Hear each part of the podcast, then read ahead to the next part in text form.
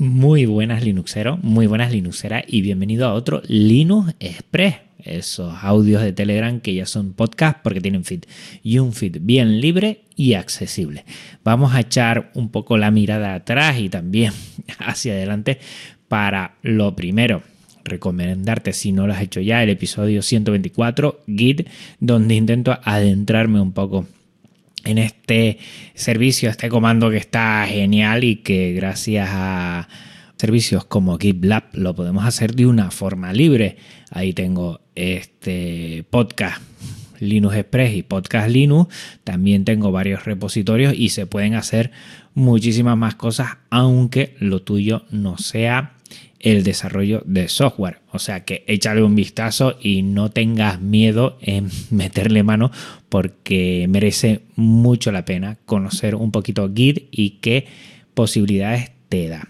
En el próximo episodio va a venir Almudena García, que ella, además de hacer un curso sobre Git, que lo tiene en un repositorio eh, de GitLab que está genial y en el que prácticamente yo lo he seguido al pie de la letra para hacer el episodio anterior, pues también vamos a hablar de muchas más cosas. La excusa es Git, pero después te puedo asegurar que Almudena tiene mucho que contar y trastea mucho en muchas cosas y nos vamos a pasar una hora, bueno, de lo lindo, mm, nos vamos a pasar genial. En este sentido, es una, bueno, la segunda mujer, mejor dicho, que ha pasado por aquí en esta temporada. Vamos a ver si consigo traer alguna Linuxera más para que se pase por aquí y podamos por fin aprobar esa asignatura pendiente que es de las Linuxeras que se pasen por aquí por el programa. Más cosas. Te voy a comentar un poco la experiencia que tuve en una emisión en directo con OBS Studio. En el colegio tuvimos una actividad que todos los años la hacíamos presencial. Un viernes por la tarde-noche venían todas las familias y todos los alumnos a hacer talleres de ciencias, de arte. Y este año evidentemente no se puede hacer y lo que hicimos fue crear esos talleres en vídeo y después hacer esa tarde noche pues un directo. Y bueno estuve yo al mando de ese directo con OBS Studio. Lo hice con el ordenador antiguo que tenía en casa, un i5 de primera generación con 8 GB que te lo dije en el episodio en el que lo actualicé, que era sobre la compra en AliExpress, lo tengo por ahí. Y bueno, muy contento. Sí es verdad que utilizamos dos webcam para, para hacer, bueno, mm, dos planos diferentes del directo y no pude utilizar la resolución 1080, pero sí 800 y algo, un poquito más de 720 y quedó bastante bien. Y después alternar eso con capturas de, de pantalla, bueno, streaming de la pantalla también para ir haciendo sorteos y todo esto. La verdad es que estuvo muy bien, me gustó mucho y salió mejor de lo que esperábamos en principio y, muy contento. Y de ahí viene el siguiente punto que es, tengo ganas de hacer una emisión en directo libre y tengo tres alternativas. Tengo Outcast, tengo Pertube y tengo Audacity.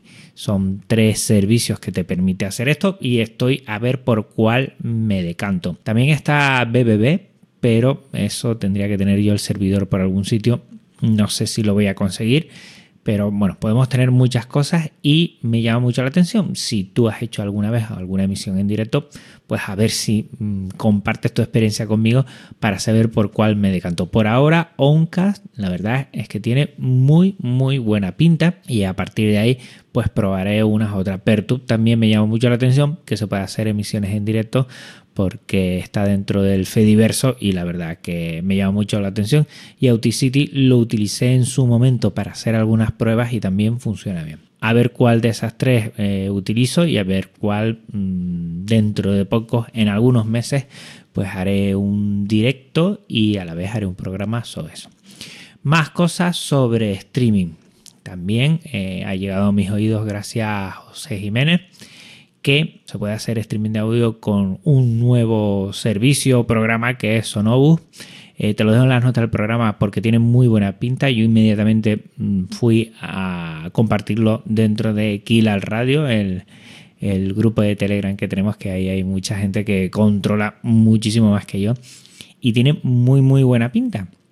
La verdad es que solo es para audio. Eh, se conecta un servidor de Sonobus y dice que la latencia es muy poca y ahí a partir se puede grabar, se pueden hacer muchas cosas.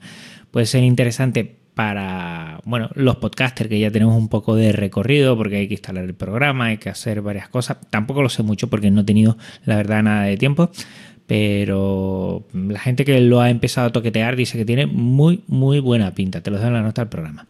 Y otra cosa que quiero comentar es que ya soy nuevo socio de KD España. Hacía tiempo que ya me comentaron, bueno, la posibilidad de hacerme socio. Mm, hace poco eh, también contacté con, con, Baltasar, también de, allí, de KD España. Pues bueno, pues ya, ya es hora de que arrime también un poquito el hombro.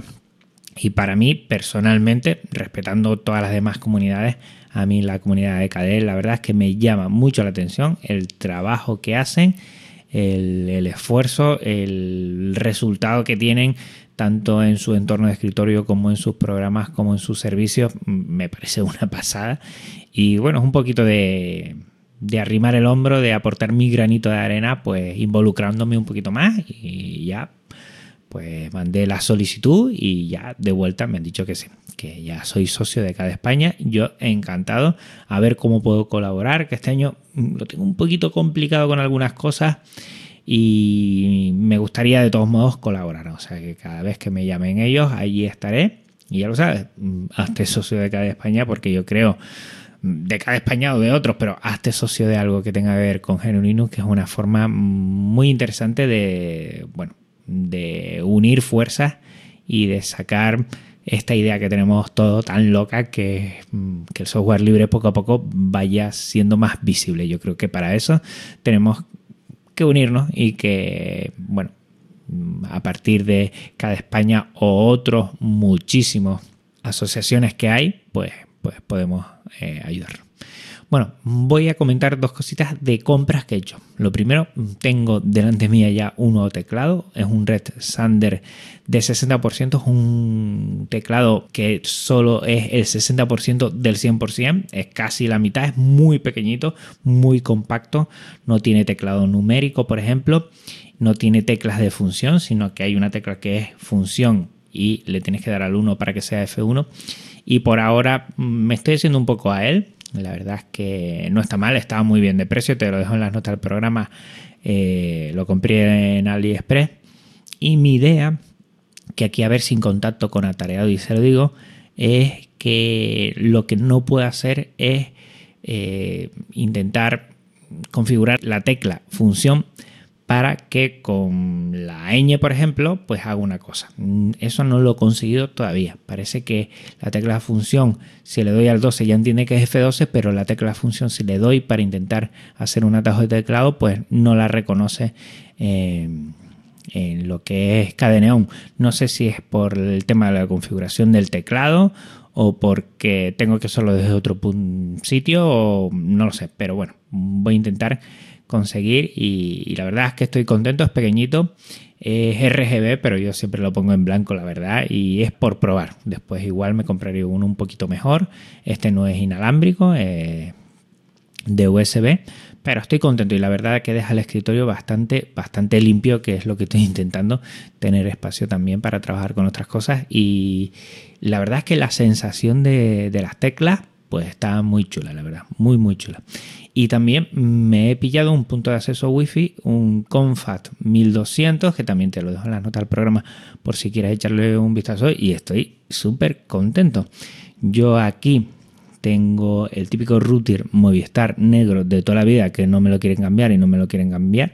No sé si al final tendré que llamar y cambiarlo. Eh, Movistar es una empresa de telefonía de aquí de España y lo que en su momento tenía, porque ya no tengo Movistar, tengo dos, es que el cable que iba para la televisión, que es en el salón, la otra punta de, la casa, pues se quedó, bueno, sin, se quedó el cable y de ahí le he puesto en modo AP, le he puesto este punto de acceso Wi-Fi y la verdad es que ha mejorado todo increíble. Tiene 2,4G, tiene tiene 5G también y, va muy bien. La verdad es que mm, estoy muy muy contento porque se nota muchísimo, muchísimo la mejora que tiene con respecto a cómo lo tenía antes. Antes tenía el típico conector que va por la red eléctrica con una especie de ladrón que se pone, que no me va a salir ahora el nombre, y eso mm, más o menos no iba bien. También iba a 2,4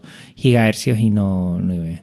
Pero mm, eh, ahora que va tanto a 2,4 como 5 GHz, dual band de toda la vida, pues la verdad es que desde la otra punta, que antes no llegaba nada, ahora sí llega y prácticamente, prácticamente tengo toda la casa bien conectada. O sea que perfecto, estoy contentísimo con este punto de acceso que tiene cuatro antenas, la verdad que, funcionan muy bien. Y ahora comentarte cositas de eventos. Lo primero que vuelve Marathon Pod, eh, lo puedes ver en marathonpod.com, donde van a ser en abril sábado 17 y domingo 18 de abril. Pues van a ser, entiendo, 36 horas. Yo no voy a estar, van a dar mucha visibilidad a lo que son nuevos podcasts, o sea que estate atento y por lo que veo está Band, Band PC como patrocinador, además de otros, pero bueno, eh, lo que tiene que ver con Genio Linux, Band PC. O sea que seguramente van a sortear cosas, estate muy atento a estos directos que son, recuerda, 17 y 18 de abril. Esta semana también va a ser, para que lo sepa ya, lo que es el evento online Open Data Day de A Coruña, el día sábado 6 de marzo. Te lo dejo también en eh, la web en las notas del programa, donde ya he grabado mi intervención eh, no me he quedado muy contento porque OBS Studio me ha hecho algunas jugadas y al final no lo ha hecho en 1080, sino mucho más bajo. Pero bueno, creo que el contenido sobre archive.org, archive.org, es muy interesante. No te lo pierdas. Y por último, estamos ya avanzando en el Flisol Tenerife 2021 estamos ya teniendo las reuniones semanales para ir indagando. Tenemos ya puesto lo que es la página de Flisol 21 de Tenerife, te lo dejo en la nota del programa, y ya estamos haciendo carteles, mm, intentando visualizar un poquito cómo puede ser la organización, qué es lo que vamos a hacer, qué matiz le debemos dar a las charlas y por ahora no te puedo contar más. Si quieres participar de alguna forma, pues mm, bueno, ponte en contacto con nosotros. Ya anteriormente dije el grupo de Telegram de Flisol, que era el 2019, donde lo estamos utilizando para este año. Y eh, anímate, anímate si quieres contribuir de alguna forma. Y si no, espérate a ese día para seguir las charlas que se va a hacer desde Big Blue Button, este BBB que es como una especie de conferencia online donde se pueden hacer y ya lo vimos en la intervención que hice yo a raíz de la Academy, es el mismo software y, está espectacular para este tipo de cosas online. Pues nada, me despido ya. Recuerda que dentro de una semanita estamos aquí de nuevo con Almudena García. No te lo pierdas porque va a estar interesantísimo. Y en dos, volvemos aquí en un Linux Express. Un abrazo muy fuerte Linuxero, un abrazo muy fuerte Linuxera y nos vemos en un ratito. Las semanas pasan volando. Cuídate mucho. Chao.